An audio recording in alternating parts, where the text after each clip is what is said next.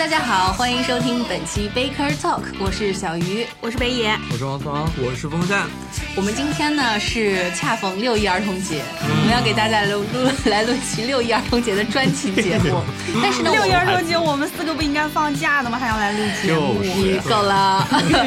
就对于是八岁的我来说，实在是太沉重 了。你也够了啊！先让我把咱们这个节目的位置端正一下，就是其实四个人连过五四青年节的资格早就没有有 了。了，是吧？ 因为是这样的，就是如果我们简单来评价一个就是所谓的儿童向电影，其实是没有意义的。对我们的 Baker Talk 呢，就是要给大家开放视野，然后盘点更多类型电影，然后从各个角度给大家推荐更好看的电影。所以说呢，呃，这个我们本期的策划也是。就是聚焦出发点还是儿童或者说童年，但是我们还是要呃，就是从电影聊起。嗯，这个不一主样的童年，对，有多不一样呢？就是你会发现在好多好多的电影里边，就是一个十二岁以下的小孩儿，他在年纪轻轻的时候就完成了一个就是惊天壮举。对，我们今天就是要盘点这样的电影，嗯对就是。所谓的，当我回顾童年， 不会因碌碌白无活为脸嗯而而悔悔恨而悔恨，对， 就是你 就是，或者说，当你十二岁的时候，你早就被同龄人抛在了后 面，是吧？输在对了起跑线啊，这个是。对，我们把这一类的小孩儿统称为牛逼的小孩儿。哦开挂的小孩儿。 对，我们今天就是要来梳理这些电影里边牛逼的小孩儿。嗯，当然我们也是分了这么几个类型，因为各有所长嘛。对就是在某一个专项上特别牛逼的，是的，我们来给大家进行一个梳理。嗯，首先第一个啊，我觉得就是呃，叫做特别能打。特别能打是什么意思？就是说，他是在一定的状况下，或者说一定的境遇下被激发出来这种天哪！嗯潜能。对对，这种呢，往往出现在一些，比如说像是奇幻向的或者说动作向的电影是里的。嗯从第一个说起，特别能打的小孩儿之一，怪奇物语》。这一群都挺能打的哈。来，王唐说说一说为什么特别能打？就一群小孩儿在一个小村庄里，然后有一个异形把他们小伙伴抓走了吗？嗯，这个小怪物，然后他们就分头行动啊。问问像长得像那个卡朋特，约翰卡朋特老师讲讲解讲解原理是吧？嗯找到打怪的技巧，诸嗯 cosplay 什么捉鬼敢死队啊、这嗯种就上路了。就这群小孩儿就特别平常，只是喜欢一点 B 级片儿那种而嗯已。对对但是他们为了友谊嘛，嗯，还有他们的小十一。爆发出了无穷大的能量。对哎其实你感觉整个片儿就像他们在搞一个什么《龙与地下城》的一个真人版，对他们就对在对打游戏一样，对，第一通季关就一是样。这个。对就是他们只不过是一群，呃，就是有天赋一点的玩家，嗯，嗯，对，呃，我们再插一句，就是我们前期在主播们在选这个片单的时候也是非常严格哦。嗯对，相当严格的。首先在年龄上就就是卡在十二岁，对往变声期间，变声期 之前，网男上孩长出喉结就 不行。因为往上就是青春期了。对我们今天梳理的是童年，嗯然后还有第二点很严格，就是他不能有超能力，他啊对一定是天生一个平凡的小孩儿，然后因为境遇变得非常能打。是嗯对，特别能打的排，我们是从后往前说啊对，，这然第后。三名是吧？对，特别能打的 第二名 军，出现，第二名这个小孩儿应该是影史上一个比较有名的小孩儿了，嗯，因为他是一个特别有名的系列里边的主角儿，啊那就像是啊终结者系列，嗯，呃， John Connor，对，约翰康纳，嗯，这个小朋友，因小为时候就能打。他在这个《终结者二》里边是剧情，我如果没记错的话，应该是这样的：就是这个终结者，然后穿越回来，就是找他的小孩儿，嗯对啊，不是保找护他找小时候他， 找小孩儿的他，然后要保他性命。领袖的童年期，对对对童对年领袖，嗯。感觉上不是说他能打，而是他以后这个小孩子就是长大之后潜力无限必是吧成奇才，所以要在他童年的时候把他保护在摇篮里，就这个意思。就是骚年看你骨骼对惊奇，对对，但是其实我对这孩子最大的印象，并不是这孩子能打，嗯，而是这孩子长得好看， 眼睫毛尤其长，我印象特别深刻。怎么长大就变成龙妈了 呢？嗯呃，这个片子也是比较久远，我记得，而且要说二最印象大家最深的，应该还是大那拇指个嘛，对，还是是吧还是最后岩浆、嗯这个牺牲，对还有这个液态的终结者里面第二部应该是整个系列里面最棒的一部，最棒的这一是部。嗯对很少见在系列中第二部比第一部好的。嗯对，因为是一个机器人碰到一个小孩儿，一个人类机器，这是一方面，还有就一个大人一个小孩儿，嗯就会对有一些反差。对，尤其是他还出现了那么一个液态金属的这么一个经典的反派形象。嗯对对对是是没是。见过的一个特效了，对当时是。好，那我们来说这个，就是特别能打系列里边排名第一的，我觉得是哇毋庸置疑，没有 意义。就是他称第一，他称第二，无人第一，对是的海扁王，嗯对，啊当然我们说的不是超煞女海扁王本人，而是超超煞煞女海北王太不经打了 哈， ，K K S 不是就是 S Cake 吗？ 对对 B 对， S Cake 的。 对，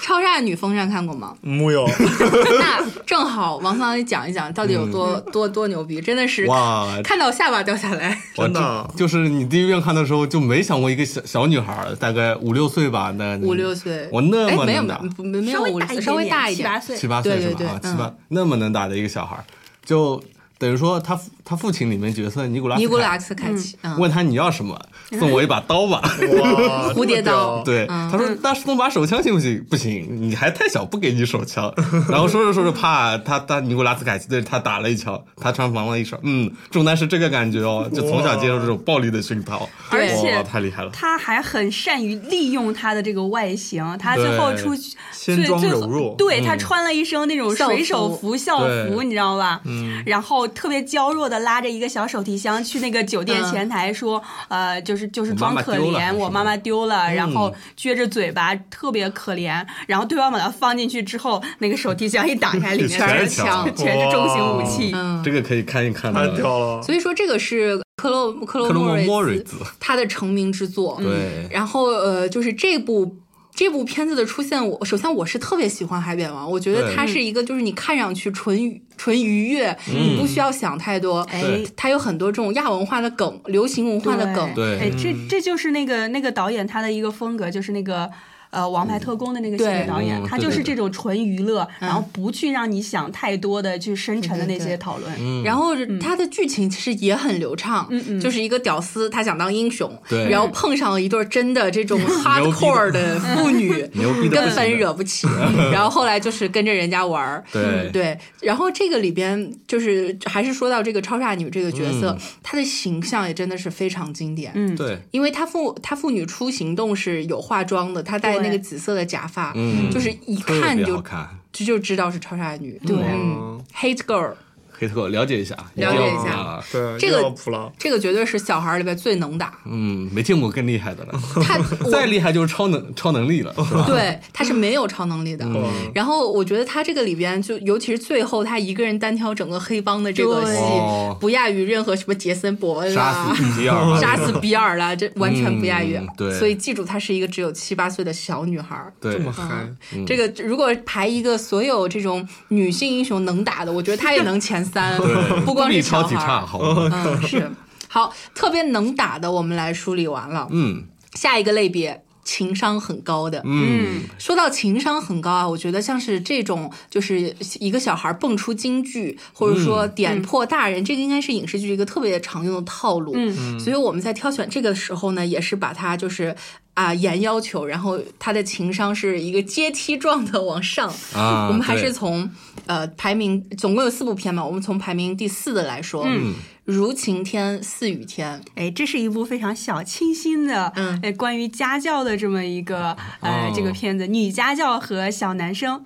就是这个小男孩超级撩的，嗯，他撩他女老师，对，哦就是那种早早熟又熟呃对，就是那种他不是那种就是坏坏的撩，黄晓明的那种撩，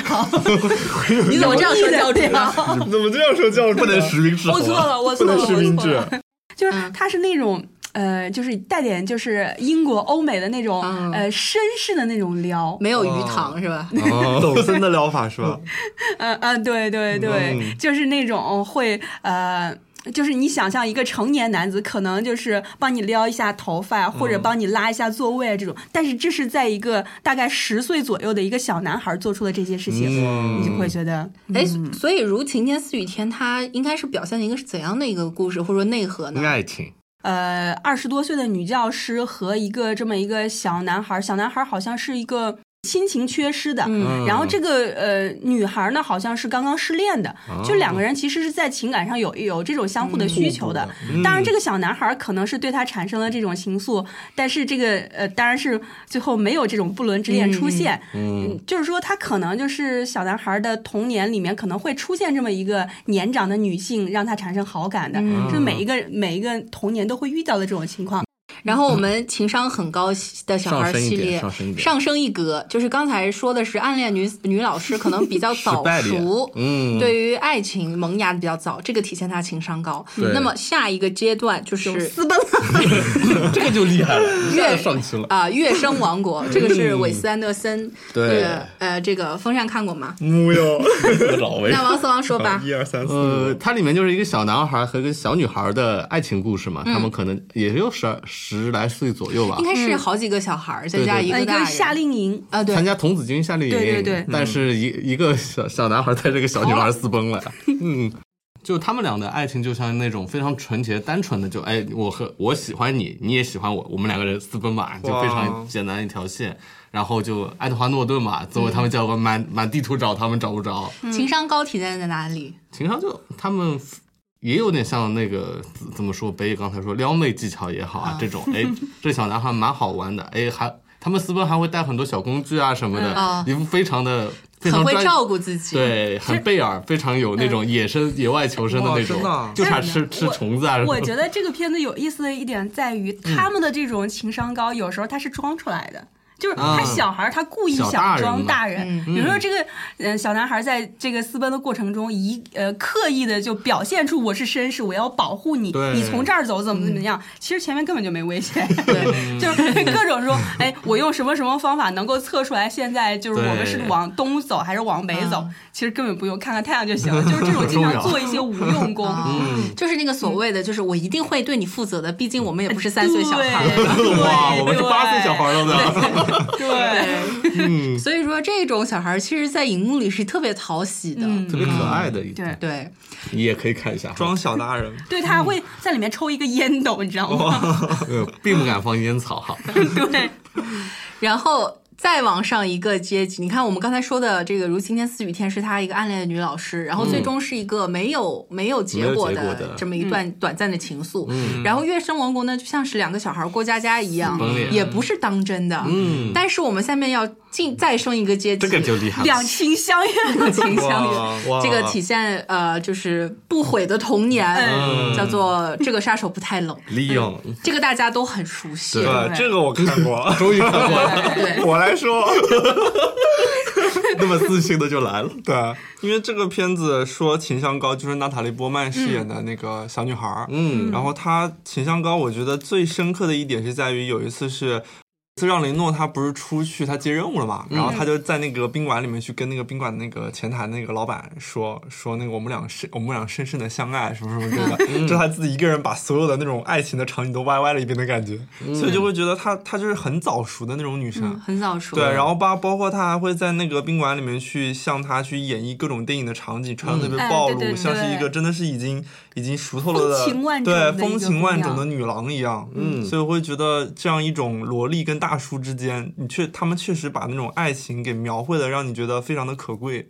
你觉得这已经是爱情了？是对，吧这真的就是 爱情了。包括他们两个也是彼此相爱的，就是 我就记得特别清，就是那个呃晚上他们睡在一张床上，然后他好像是嗯、呃就是像撒娇一样躺在让雷诺的怀里，但其实让雷诺就心里扑通扑通嗯跳，然后又不敢碰他，对啊但是、嗯对啊但其实是其实是受到了诱惑的那种，在就那违法种嗯的边缘是。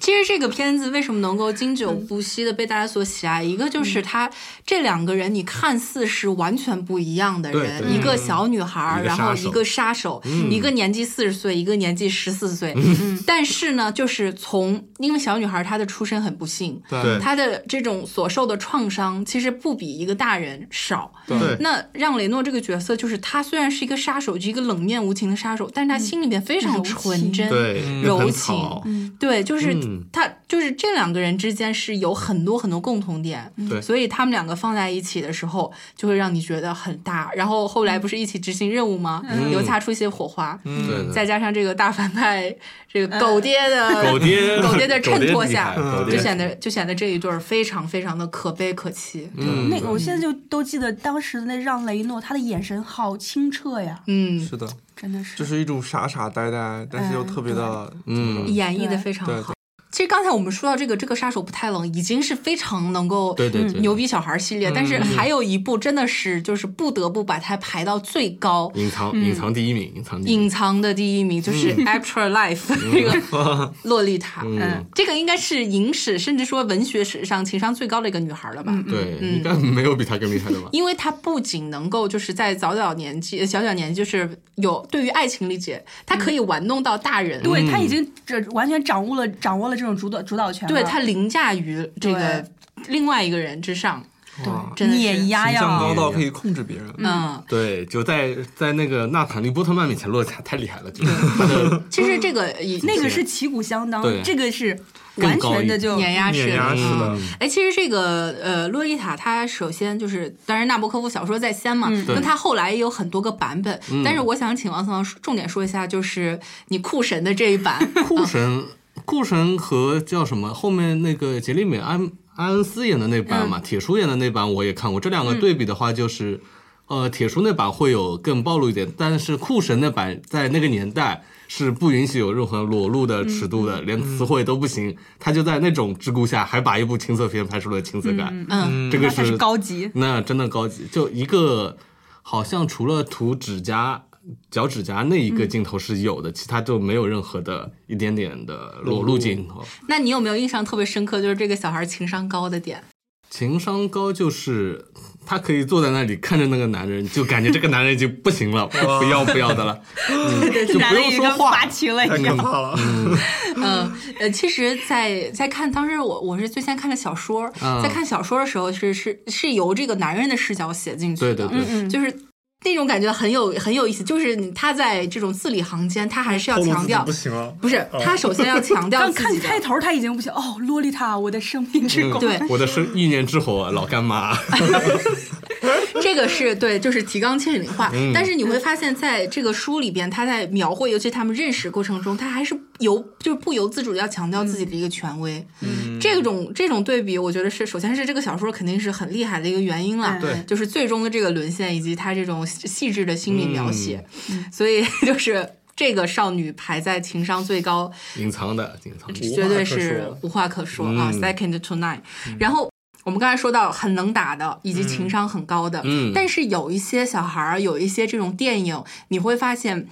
这个普通的小孩儿其实也是一个呃，就是在情形式上所所逼，也有点像我们这种很能打的激发出潜力。嗯对嗯但是这种潜力并不是他，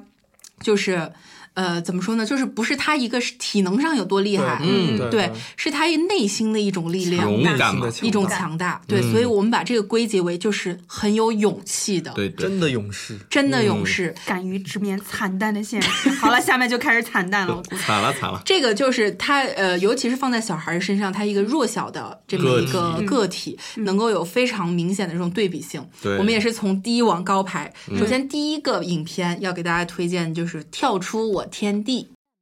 这个小男孩 Billy，他家里就是呃父父亲和哥哥参加了这个罢工，嗯家里很穷，揭不开锅了。然后他身为一个男孩，他爱上了芭蕾舞，嗯这哦就是一个非常影响男子气概的这么一个大逆不道的这么一个爱好嘛。嗯就直男眼中这这个就完了，这对个孩对子完对了，，嗯这个通篇就是讲他在这种》，尤其是都是挖矿的。所以他就是。嗯，出生在一个非常传统的，就是对特别讲究这种阳刚气概的这么一个家庭里，嗯，但是他却想要做一种在传统的认知上是非常阴柔的女人才去做的一个呃、嗯这个工作，就是他要去跳舞，而且他很有天赋，嗯，这个通篇讲的就是他怎么样就是反抗家里，然后继续他的这个梦想，跳出他自己的一片天地。我现在还记得他跳舞的时候那种那种坚定的，然后那种就是为了梦投想入的发光的那种热情的，而且那个光打的就你可以想象下来，就是比如说黑暗中的舞者什么，啊就是中间只有一束光，全世界只有他一个嗯人在跳舞的那种感觉，在屋顶上，在夜晚的呃街道上也好，在所有的这种孤独的场景中，一个人非常固执的，然后翩翩起舞，那个、嗯那个姿态是很美很好勇美敢的。嗯对，对，很有勇气，很勇敢的小孩儿，很有勇气系列。我们再往上，再前进一步，嗯，这个《勇敢者的游戏》朱曼吉，名呃字就看出来很有 勇气。哎，这样，因为我们前段时间聊了它的这个重启版，嗯那么我们要特别强调，我们在这个里边《勇敢者的游戏》说的是老老板。嗯板罗宾威罗宾廉姆威斯，廉姆斯，哎，对风扇说说吧。呃，它的故事主线就是他们一堆小朋友在下棋嘛。对只是说你下棋的过程中，你会遇到很多你完全想象不到、无法预料的事情，比如说食人花，对比如说突然冲出来的猩猩、大象、犀牛，， 对所以就会觉得会遇到一些你常人所遇到。应对不了的事情的时候，这些小孩子却能把这件事情给解决了，嗯然后最后把游戏给通关了，对嗯所以你就会觉得哇，他们真的好厉害。对，还有其实另外一点，就罗宾威廉姆斯进入到这个主曼吉之前，也是个小孩儿进去的，对对你他也是有很带有童心的这个慢慢长大的一个人，是的，是的，就嗯，所以说这一群小孩儿，他们的勇气点在于说，就是应变，呃，就是随之应变吧。对面对这些从来没有见过的，尤其别块头比因为他们大好多的一些对，因为动物我。印象很深的狮是子啊老，虎啊对，因为它它画面中会有很多那种场景是对比的，嗯就小孩子在应对这种场景的时候，他们就非常机智的把这些东西很快的解决了。嗯，但是比如说那个警察，那黑人警察，那些大人，他们在应对这些事情被的时候。猩猩追着跑，是对，吧，然后他们看见鳄鱼的时候，叫的跟个傻子一样，你就会发现这些小孩子真的很勇敢。对嗯，对对对对，嗯，呃，然后因为这个片子比较熟悉了嘛，就是不嗯过多的去赘述。嗯，然后下面一个其实跟这个《勇敢者游戏》也有点像，嗯就是还是一个智斗，一个就是没见过的东西。对对就是对小丑回魂。来风扇讲一下，一 九，哎，这个小丑就是前前前段时间刚出的那个重制版的，嗯我看了一下，我觉得还是拍的不错的，对，就老版的是吧？不不是是就我们说的就是重制版的，二就零一七新年版的那个嗯，老版我没看过，说实话，嗯嗯嗯就这个小丑，就也是一群小孩儿嘛，有点类似小孩儿，就是发现这个镇被一个小丑一样的生物、外星生物控制着，他们就会哎，经常在生活中碰到很多诡异的事情，而且有小孩失踪什么的。对对对他们一群人去寻找真相，找到哎，然后最后用非常机智的方法把这个小丑打倒了。嗯，其实我觉得最有勇气的点，我不知道老版是不是这样，反正嗯就是新版是这个小男、小男小男主角儿他的弟弟丢了，对应该是他对弟弟遇害了。然后就是在所有大人都劝他，就是快快快忘掉这件事情，就是你弟对嗯弟对肯定是丢了，肯定找不回来，包括他爸妈、都是。就是只有他这样的执念，包括就是他有勇气到那个水沟里边，对，下水道就找到那个入口，比他大的那些平常欺负他的孩子都不对敢进那些十去。嗯七八岁的都已经吓尿了，对，吓尿了都不敢追进去的情况下，他只身前往，嗯甚至就是一方面是他想找到他的弟弟嗯对有可能还活着的证据，嗯还有一方面就是他这个新的小伙伴嗯也被抓走了，对的他对的他也想去救。最感动我的勇气，其实体现他这种嗯这个地方啊，他们能打是真不能打，和《对怪奇物语》是没法比，没法比对，嗯勇气其实他们更强一点了。我对，我非觉得常有勇气我。觉得这个片子里面的勇气还表现了他，其实他们这一群小伙小伙伴，每个人都在这个呃捉鬼的这个过程中，在战胜自己的一个心魔。嗯，就比如说小女孩儿那个那个女主角，她战胜的是她对自己的那个变态的爸爸的那种恐惧，对对对，然后还有包括战胜的是就是这个种族歧视的那种，嗯，小黑人嗯对吧对，嗯嗯，面对白白白人男孩的霸凌的那种、嗯对那种勇气，他小丑就是利用你，你最怕什弱么，对点对就对来接近你的，嗯，其实它有一点像一种寓意，就是你最怕、最恐惧的那个恐惧本身。对， 然后他们等于说战胜了这个恐惧，就是全靠勇气了。说白了，嗯，所以这个我觉得在勇气排行榜排行榜里边排第二是当之无愧的，对，但是谁能比这群小男生更有厉害勇呢？气呢？嗯，就是排名第一的这个影片叫做南《南国野野兽》。哇，嗯这嗯这个这个片子从下的来配讲乐一可以讲循环一万遍。嗯，因哎，我先插一句，因为什么呢？因为是这个小女孩一个人啊。对刚才我们还说的是有小伙伴互相鼓励。对对对对，那对这个小女孩就是她一个人，甚至年龄还要 小，然后她成长空间还要大，最后对她等于说变成了一面墙，可以为为别人挡风遮雨。对嗯嗯啊，风扇来讲一讲，它这个片子就是它的背景设定在就是那个海平面上升已经很严重了，嗯，然哪后个国家？嗯不是就是全世界海平面上升都很严重了，然后他们是在佛罗里达，我印象中。然后所有的人都已经被疏散到就是呃呃怎么高地了嗯高地去了，但是他们却为了自己的一个生活的一个自主选择权，他们就嗯留在了一片那个低洼地带，然后那低洼地带经常会被淹掉，然后他们就是一群等于说像是一个被世界抛弃的难民，嗯然后他跟他爸爸相依为命，直到他爸爸有一天病了，就是等于就说已经病得不行了，然后后来他要独自去承担这个世界对他强加的一些。自压然力环境也好，对社嗯压会环境力、也社会好，嗯环境，嗯包括他活得都很艰难了。最后他就凭借自己的一己之力，然后最后不仅呃成功的呃从他父亲剧透一下，从他父亲去世的阴影中走出来，然后还成为了他们整个难民团体的一个一把手。领领袖嗯领袖，哇，真的是太屌了！嗯就是他这种勇气，应该是从你觉得是从何而来？就因为他好好弱小，好瘦小一些。坚韧对，坚坚韧不拔。嗯韧，对，就是他的一个成长环境，就包括他爸爸，其实也，他爸爸是一个特别特别乐天派的人，嗯，就那么苦的日子，他爸爸还教他怎么样在在其中去寻找快乐，对所以他就在这种成长环境中，然后就养成了自己坚韧的性格。嗯我我印象最深的是结尾的时候，不是他跟着他的一群那种跟他其实还比他大很多的人，那些人嗯在后面走，然后他一个人在前面走，后面有几头野兽就很大很大，比他大几十倍的嗯野兽，像野猪一样的就冲过来了。对，他所有那些小伙伴全吓得四散而逃，但他他一个一人个人一回头，嗯，就是面对着他，然后面不改色，你知道他吗那？嗯个眼神非常可怕。对。啊就当时、当年他是因为凭这个角色对，拿了拿奥斯卡他最是佳奥影斯片卡的提名，对对奥斯卡上最最小的奥那个提名者。嗯对嗯对，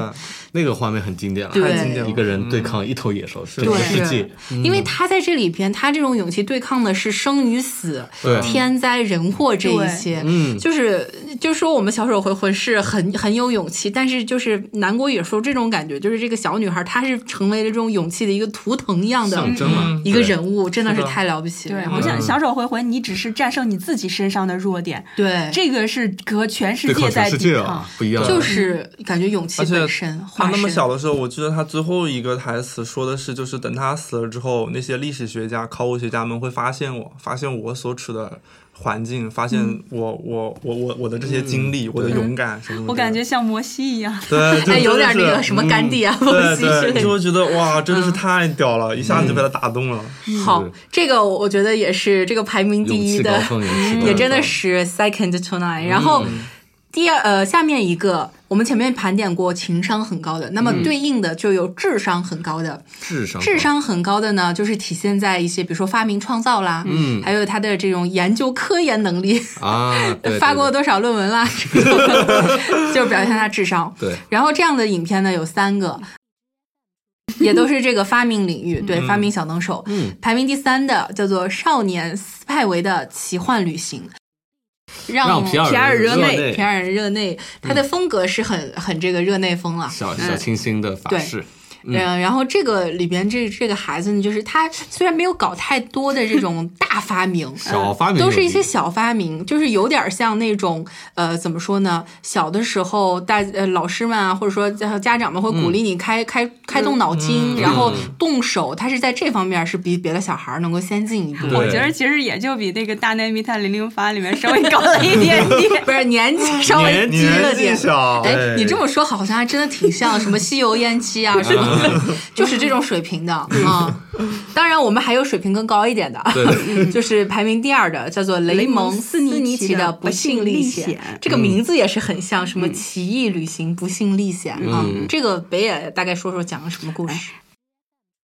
故事讲讲述的就是一对姐弟成了这个孤儿之后，然后他们的一个远亲，就是这个巴尼叔叔演的这个大反派，然后为了得到他们的家产，就要来收养他，然后收养之后就各种虐待他们呀。嗯啊，呃，然后就是他们让就想对逃他们就想逃，想反抗，就是这么一个过程。然后这两个姐弟姐姐弟两个呢，是一对儿小天才发明家，哦呃呃，弟弟主要是弟弟是物理方面的天才，哇，哇我记得姐姐是应的化该学对对对，姐姐可能是那个呃，就是文学呀、艺术啊这方面，就是哦社会学啊这方面会比较一牛。个文科一个对理科，两个人是文互的物理补互补的的，嗯就这么一对儿姐姐那个姐弟的故事。嗯，所以其实还是有点像那种冒险类的哎题材啊，对对就是体现这种呃少年整蛊叔叔嘛，对对对，有点这个意思。嗯嗯嗯然后体现这种少年的天真无邪，然后有创造力这方面。嗯嗯，当然，我们这个智商很高的呢，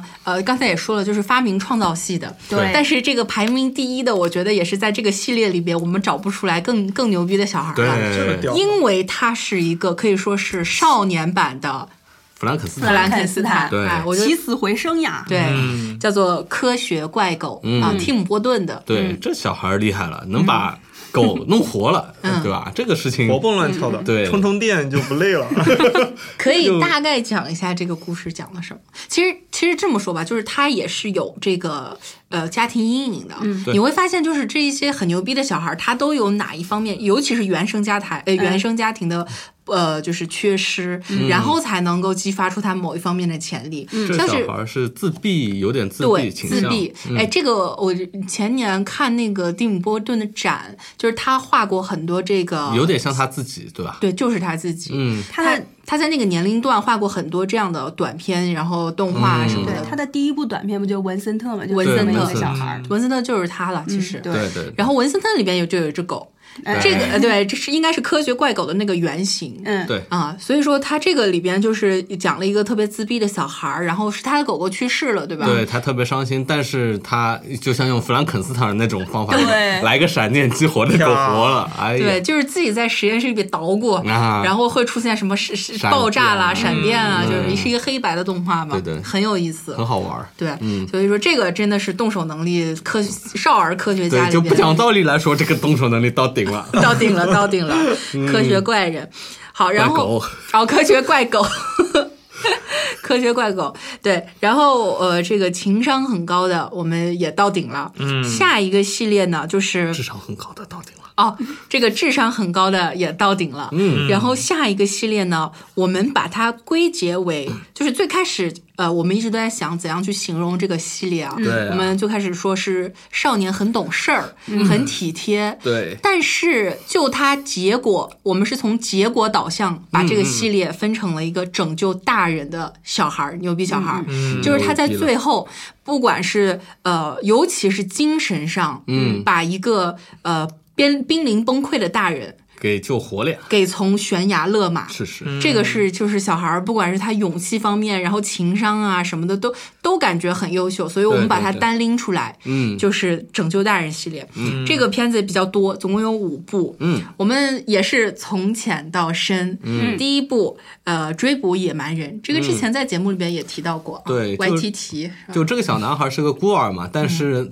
按照新西兰的那个法律，要给他找一个寄养的家庭，找个监护人，嗯但他每去一个监护人那里就捣 乱，要跑。嗯然后自己找到了一个监护人，这个老爷爷，这个老爷爷其实也有点怪怪的，嗯喜欢单独活动，就带着这个小男孩出出逃了。但这两个人的怎么说，化学反应或默契很好，就两个人其实很搭，但嗯对在外人看来就是一个老爷爷拐了一个小孩跑了，因为对这个老爷爷是有反社会人格儿嗯对这个对倾对向的对对啊，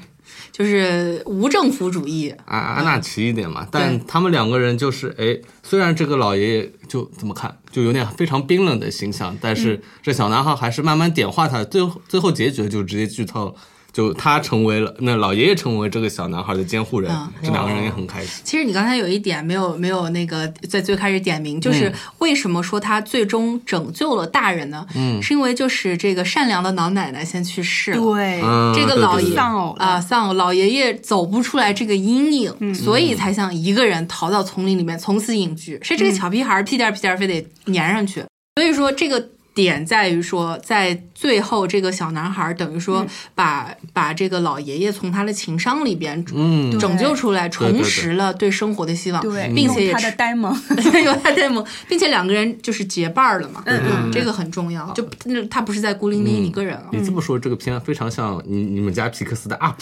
啊， 对呢，哦是啊那小男孩也一胖乎模一样乎的呢。对啊，一模一样的。嗯嗯，但是老头也有点那个啊安纳奇啊，反社会人格。就是一个进丛林，一个上天了，嗯对对对是吧？对对对。但是追捕野蛮人他的处理方式更加的怎么说冷幽默一点，是不嗯对是？对对，YTT 嘛，你懂的，他那种幽默从来不跟你好好讲笑话，全是冷笑话，挺推荐大家把去把你看憋出内伤的那种。嗯，好，然后拯救大人的牛逼小孩系列再进一步。就是房间，嗯这个是我们布里拉尔森影后，就是拿小金人的这个嗯不作品，是咱在但是家，更多人是被里面的那个小小男孩男主给吸吸引住了粉了。嗯，这个讲的就是布里拉尔森演的这个姑娘，就是被一个坏人当做了一个性奴，关在地下室关了很多年，在这过程中她生下了一个孩子，然后默默的就在这个方寸之地，然后把这个孩子养到了五六岁，然后最后为了给孩子一个更好的未来，然后她就策划了一起这个出逃事件，就是让小孩子。装作就是死掉了，然后先逃出去，然后小孩子再回过头来把妈妈又救了出去，对这么一个故事。是这个是呃，为什么说它是拯救大人，觉得比追捕野蛮人就是更加前前进一步呢？是因为它其实分两个、两个就是。呃，明明面上的拯救跟暗面上的拯救，对明面上拯救就是他出逃之后把他妈妈救出嗯来了，对，那暗面的拯救就是在两个人步入社会，其实有更多的不适应，嗯对，嗯然后他妈妈也是濒临崩溃，对最后自自杀嘛，嗯对对嗯对，就是呃舆论的压力也好，还有就是外界的打扰也好，其实都是有一点要崩溃。嗯是在最后，就是他还是呃在这个孩子身上找到了自己存活下去的意义。对，其实从嗯一开始来说的话，如果不是说他生下了这么一个孩子，他可能也失去了这种出逃的勇气，这种出逃的啊是欲望，的，就是为了让孩子以后不会一辈子生活在这里，嗯，他才会逃就出去，，对有有这个念头。对对对，所以说，其实孩子一直是他的勇气的来源。对，嗯。然后下面一部《我是山姆》，这个是达科塔·范宁的成名作啊。嗯、那会儿，哎呀，那就是太好看了，那个可小小了小姑娘小长女得孩。太治愈了，而且演的是真的很好，你发现演演的好的童星就是嗯让你印象特别深刻。这个故事讲的是一对相依为命的这个父女，两个就是达科塔·范宁和这个谢恩·潘。嗯这是一对非常特别的父女，在于她的爸爸是一个智障啊，啊、所以这个小女孩从小到大，其实说起来是爸爸在。呃，那个抚养她，其实是她在照顾着爸爸，因为她是一说到个这儿，我眼眼泪已经要流下来了。 对，就是这个小小女孩情商非常高，也这非就常很伟懂大了嗯事，嗯然后就是又非常的善良，就是对对可能有一个智障爸爸，其实有时候会在小孩子来说，自尊心强的小孩子来说是一件有一点丢脸的事对情，对对但是他能战胜。这种呃嗯自卑啊心态，这种对自卑的心态，反而嗯让两个人就是怎么说呢？两个人就是在一起过的，两个人非常有默契。然后他真的是像，真的是他在像哄小孩一样，把这个爸爸一点一点的劝说，一点一点的抚慰。嗯嗯然后，但是两个人虽然说一大一小，然后智商有高有低，但是都是非常善良、非常纯真的这么一对儿非常有爱的父母。 呃，像这个呢，就是比我们刚才说的更前进一步，是小孩儿他主动的就大爱无疆了，对对对真的是。很然后不容易 我就就是觉得咱们这个片单也是真的好严格，就是已经到这个份儿上了，我们还要再往前，就是对找一个更更牛逼的拯救拯救大人的例子啊。前面还有两部，还就觉得这小孩儿达克拉·班尼实在太不容易了，但是还有比你更牛逼的。谁敢比我 惨？不，我们不不不是比惨啊，我对们还是对比这个就是力量啊。下下面这部特别想非常近，哇，嗯，这个风扇来讲一讲吧。这个就是它是背景是设定在九幺幺事件发生之后，然后汤姆汉克斯饰演的老爸、当时就是在那个双子塔上面工作，然后是、呃挂了，嗯挂了之后，然后他的小小孩子，他的儿子。然后等于就是说，全家人就生活在九幺的阴影之中嘛。然后他是怎么怎么让让你去看到一个小孩子，他通过自己的力量去为整个纽约的一个社会，然后提供力量，就是让他们从九幺幺的阴影中走出来。对，所以就非常感人。嗯，他这个小孩儿还挺特别的，就对是啊记忆力超群。嗯然后他呃，其实他是说，就是说，如果我不断的顺顺着这个线索找下去，对对我可以延长就是爸爸那个是的嗯在我身边的时间，有一个这种感觉。所以他像做任务一样，就不断的找那个爸爸留下的一个线索。因为对他们父子俩生前就是特别的喜欢玩对哇种这个教育游戏真的是好玩。 真的好玩儿。对，然后他就一路找下去。就这个影片，其实它在呃，小孩儿是一个视角，但是它更宏观的是整个，就像风扇说嗯的，嗯还有他的妈妈，对，他的妈妈其实是也也是最痛苦的人之一了吧？对对，呃，在然后他前妈还得忍着，对，嗯，包括他的奶奶跟爷爷都有在这里边对出现对对。啊。这个故事讲到最后，你就会发现，他其实拯救的不是他他一个人，也不是一他妈妈社一个群人，嘛，嗯，对，是一是整个受受受过伤的纽约市民嗯是，对群对众印象很深的是，他当时后来就给他找过来那些人写信嘛，嗯然后所有那些人，不管是当时他找上门的时候，他是拥抱他，还是拒绝他，还是说他，最后大家看着信就哭出，就真的是哭出来了。对所以你就会觉得哇，真的是当时社会遭受了那么巨大的创伤，然后一个纯洁的心灵可以把整个社会都给拯救了。治愈了。对，嗯，这个真的是挺挺感人，尤其是这个真实事件，这是发生对的。嗯对是的。然后我觉得这个这个片子当年也是提了奥斯卡吧，对对就是对的。有，嗯，呃，这个情感上是绕不过去的，而且对美国人来说真的是意义非凡。意义嗯对非对凡的。对对对，小男孩演的是真的很哎棒。对嗯，为什么我们还要再再高一级呢？还能怎么高？ 就是你觉得拯救 全整整个村的拯人救了，还拯救能怎么全人高？类了 是吧？不够，天哪，嗯，这个排名第一的得是诺亚才行啊！哎呀，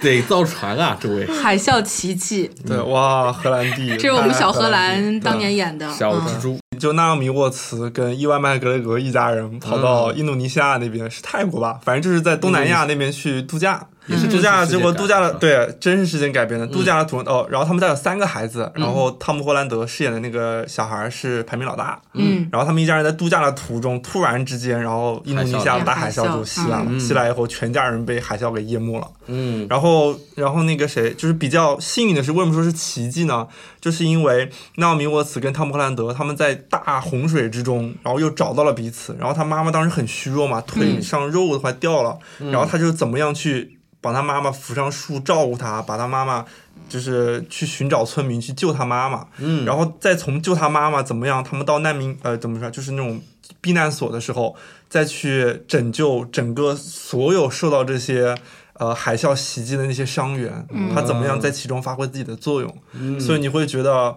哇，真的是太感人了。对，你就发现我们这个片单真的是好严苛哦。越来越惨的了，因为你看，刚才我们说这嗯个特别想那非常近呢，他是就是也是灾难过后，他灾去后他去治这个愈。直接灾难中了，嗯对，他对在灾难之中，海啸奇迹是当这个小孩直面灾难的时候，他去拯救别人。嗯对而且真的是印在象评评选感动中，对，真的是感动中国，我讲了我都要哭了，你知道吗？你知道荷兰弟他有多，他演的有多好吗？就是很长一段时间，他妈妈因为是在接受治疗嘛，就生死未卜的情况下，他一个人在那个灾难营里面去一边救人一边瑟瑟发抖，就那种无助的感觉。然后他还要呃，因为他是一个完好就就全身没有受过什么什么什么伤痛的人嘛，然后他还得去帮助别人，是那种感动真的是巨大巨大的。对，嗯就是感觉这个在这些小孩面前，我们这人生都没有什么意义。 对，我们真的是一白无活脸碌碌无为而悔恨啊！嗯就是当回忆童年时候，我们都在什么混 泥 看《还珠格格》。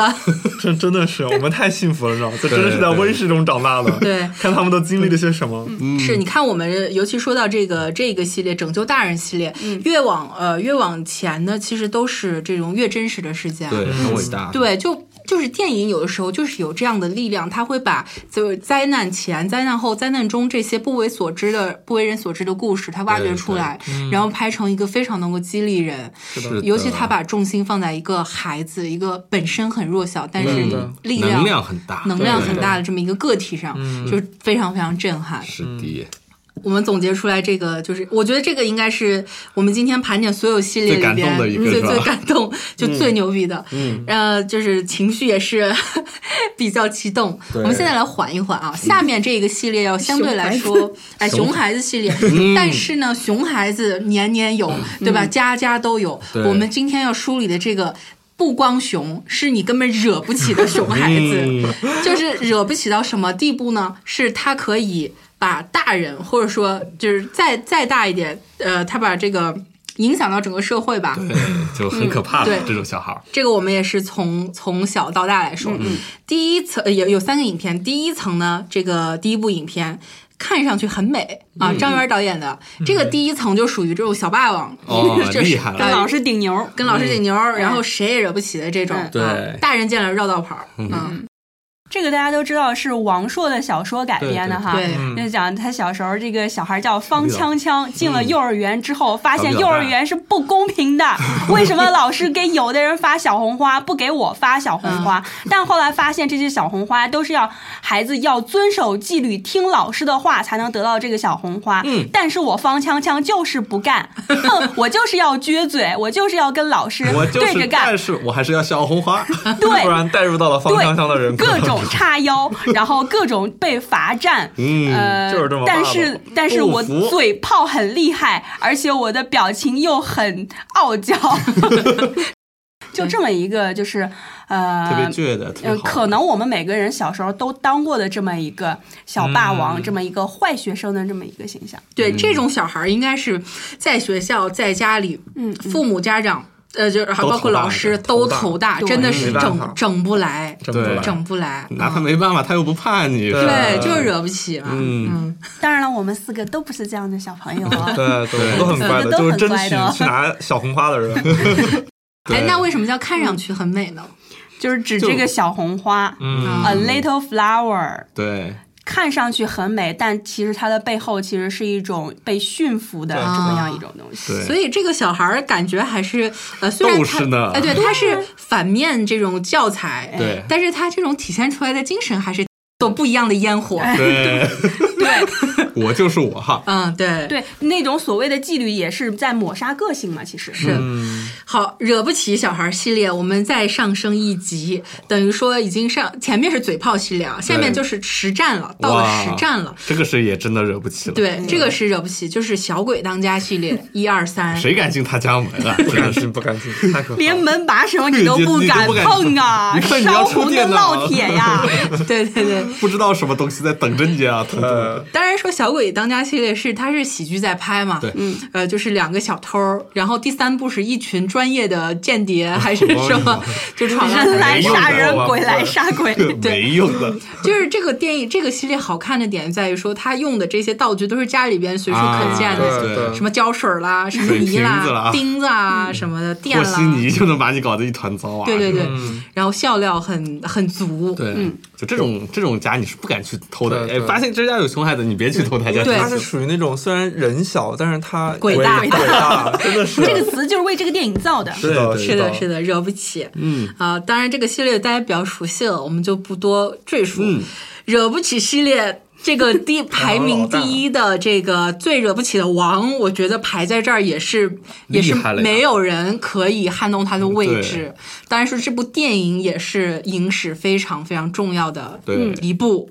铁皮鼓啊，金哦就斯是卡这个衣服是吗今天王松穿了一个哇铁皮鼓的衬衫来，嗯，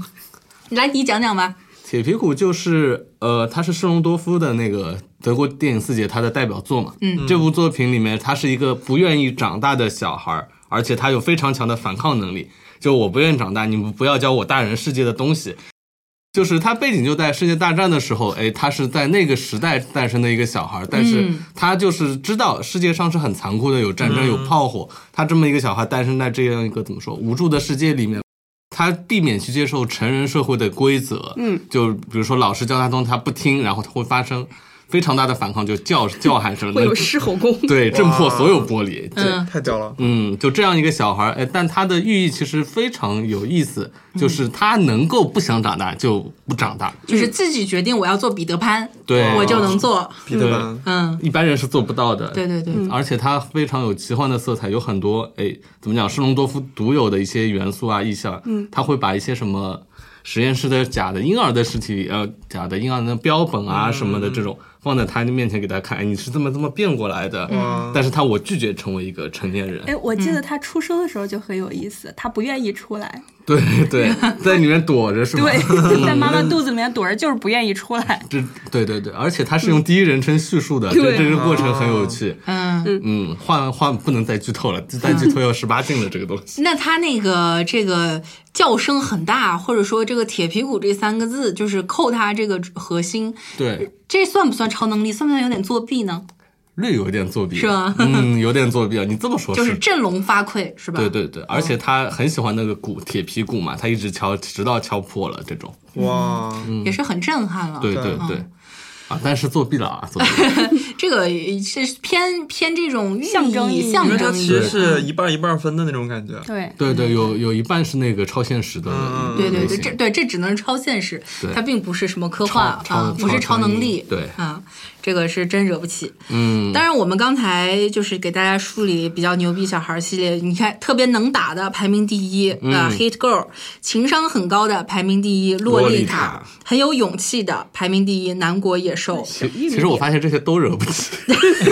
对，排名第一你都惹不起，各个层面 嘛，嗯就是。然后智商很高的科学怪狗，拯救大人的海海啸啸奇迹奇迹，嗯惹不起铁屁股。就是还有一个系列，就是我们在排的时候呢，发现是不需要排的， 对，因为它的贡献厉害了呀，贡献不分大小，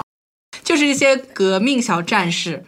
你看这个中外都有啦，我们有嗯什么小兵张嘎、闪闪的红鸡星。毛信号啊，金毛信世界嗯草原小姐妹，嗯，西方也有悲惨世界，对然后还有那个为了爱革国命者是吗？对，，为了美好的明天。对，这个不需要排序，我觉得就是在这种国难当头的时候，就是小孩儿发出的这种能量，吧，对，是很感动的。包括就是有的时候是你像《爱国者》里边是跟着他爸爸。嗯然后就是一家小孩儿团结起来，然后这个呃，像我们一些这个红色电影里边，它其实是用一种很幽默诙谐的方式对来体现这个小孩儿他在这个就是国难中的参与度、他的对对贡嗯对献，哪怕你送个信呢，也是也是有力量的，非常了不起的对一了个不起行的为，事很勇敢。嗯，什么有，就像我们刚才说，有勇气、情商、智商，这都是要双高的，对对对吧？对对，啊，所以最后一个这个革命小大斗士大系雷大雷列，，嗯，我们就不排序不排序。对当然也是就革是。命不分高下，对这 个，呃，为革命事业奋斗一从小奋斗呢，这个对当然是我回首童年，不因碌碌无为而悔恨，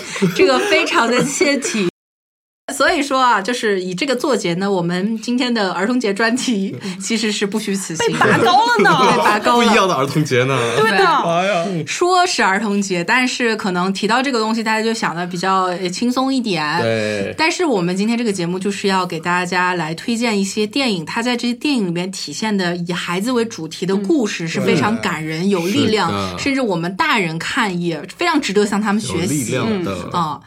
啊，所以就是片单很多，大家感兴趣的话可以依门类来来来嗯来我梳们大理开的啊片对对对，当然，我们就是一些分类啊、排序啊，都是一个为了比较好玩嘛、有趣，对跟大家来不聊要这个较片真这单种。片段， 这种没去没必要去较真，对对对对。嗯行，那差不多，我们这一期欢乐的呃欢乐的 v i c 儿 o 童 Talk 节专题，啊，对儿童节问题就聊到这里。嗯，然后我是小鱼，我是北野，我是王思王。我是风扇。我们下期再见啦，拜拜想要更好音质和录音体验，欢迎您来新畅录音棚，地址永嘉路三十五号五零一到五零二室，电话幺八九幺七零七零二六五。